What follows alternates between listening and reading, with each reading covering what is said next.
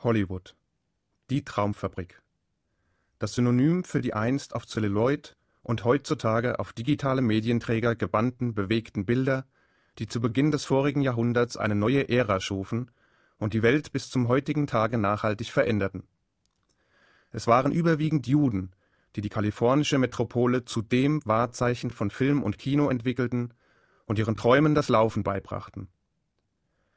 Louis Meyer gründete Metro Goldwyn Mayer, Adolf Zucker schuf Paramount Pictures, William Fox baute die Fox Film Corporation auf, Benjamin Warner und vier seiner Söhne riefen die Warner Brothers ins Leben und Karl Lemmle gründete Universal Pictures.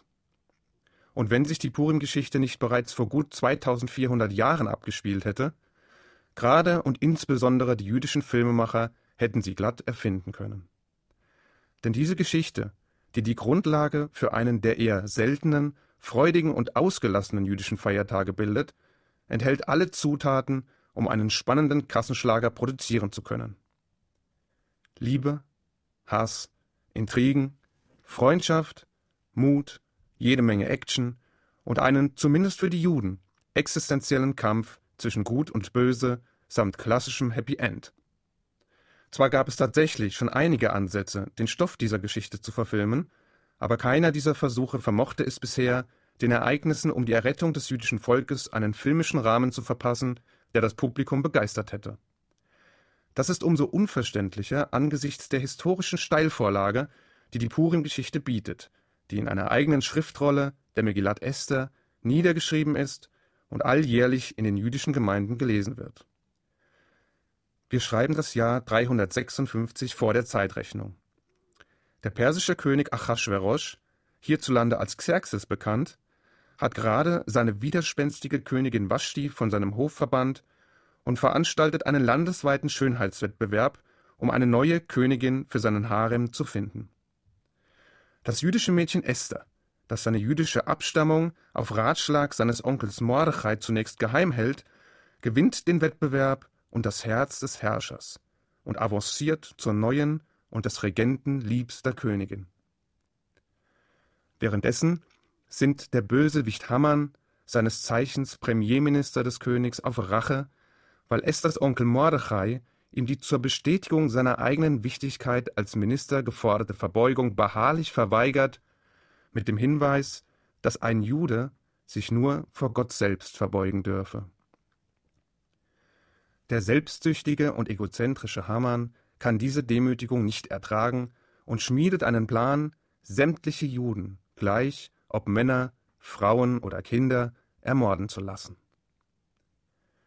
Durch eine List erschleicht er sich die Zustimmung des Königs für den geplanten Massenmord und wählt mittels eines Loses, von dessen persischem Begriff Pur sich der Name des Festes Purim ableitet, den Monat Adar für die Umsetzung seiner Pläne.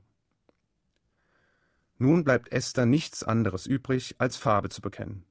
Um ihr Volk zu retten, riskiert sie ihr eigenes Leben, indem sie dem König ihre wahre Abstammung offenbart und ihn bittet, seine Entscheidung zu revidieren. Der König, der sich durch eine Reihe vermeintlicher Zufälle nun daran erinnert, dass Esthers Onkel Mordechai ihn einst vor einem Mordkomplott gewarnt und damit seine Loyalität und Treue bewiesen hatte, erkennt die wahren Absichten seines boshaften Ministers Haman und lässt ihn an eben jenen Galgen aufhängen, der ursprünglich für Mordechai errichtet worden war. Die Juden des Reiches hingegen dürfen sich zu ihrer Selbstverteidigung bewaffnen und trotzen den Schergen Hammerns in einem zweitägigen Kampf auf Leben und Tod.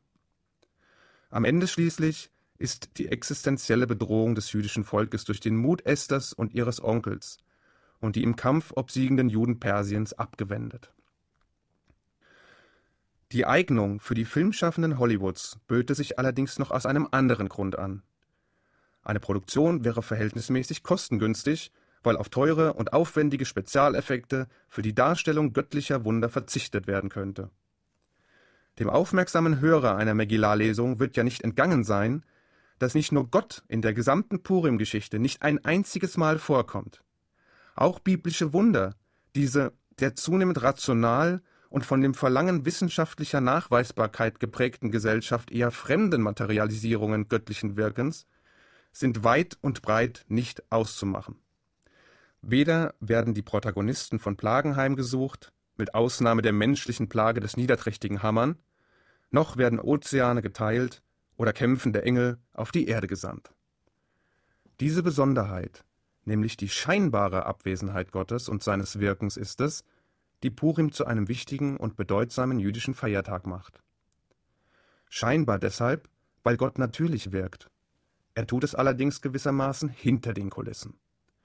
Seine Präsenz offenbart sich in den vermeintlichen Zufälligkeiten dieser Geschichte.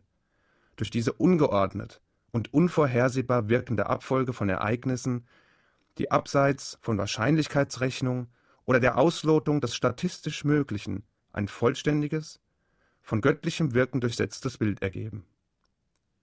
Die tiefergehende Bedeutung lehrt uns, dass es nicht immer großer Wunder biblischen Ausmaßes bedarf, um sich göttlicher Existenz bewusst zu werden.